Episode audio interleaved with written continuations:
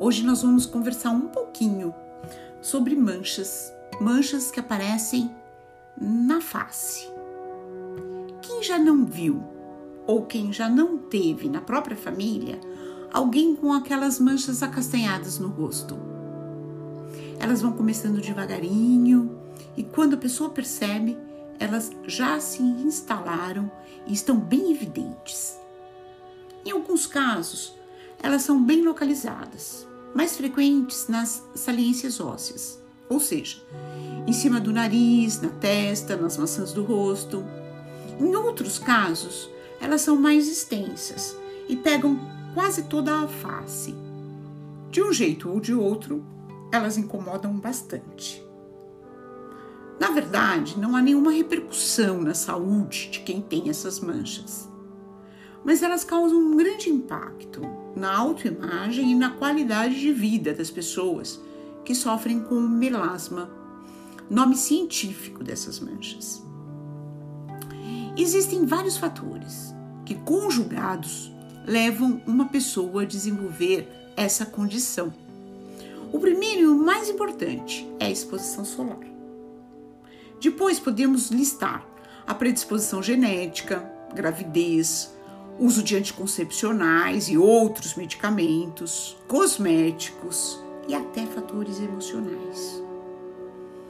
Hoje, com o tratamento, nós podemos controlar muito bem essas manchas, mas trata-se de uma condição crônica que exige um cuidado permanente para que elas não voltem. O uso constante de filtros solares é uma medida essencial. E a escolha do filtro adequado ao estilo de vida da paciente é muito importante. Se o paciente, por exemplo, trabalha em um ambiente fechado e com muitas fontes luminosas, é preciso que o filtro tenha pigmento para filtrar a luz visível. Se outro paciente trabalha ao ar livre, a prioridade deve ser a proteção UVA e UVB. E esses detalhes eles são muito importantes para o sucesso do tratamento.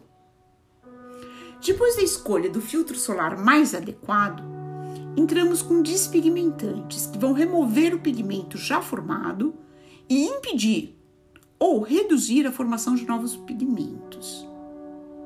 Existem hoje no mercado vários cremes com essa função.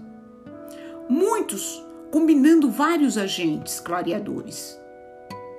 Existe ainda a possibilidade do uso de medicamentos por via oral para reduzir os danos solares e até, e até auxiliar na despigmentação. Por fim, caso ainda reste algum pigmento, podemos lançar mão dos peelings e até do laser. O fundamental é que tudo seja feito com o acompanhamento de um dermatologista, que saberá escolher o melhor conjunto de tratamento para cada caso. Enquanto você tem essas manchas, aguarda consulta com seu médico, não deixe de usar todos os dias o fotoprotetor. Procure um filtro solar que seja adequado ao seu tipo de pele e aplique pelo menos duas vezes ao dia.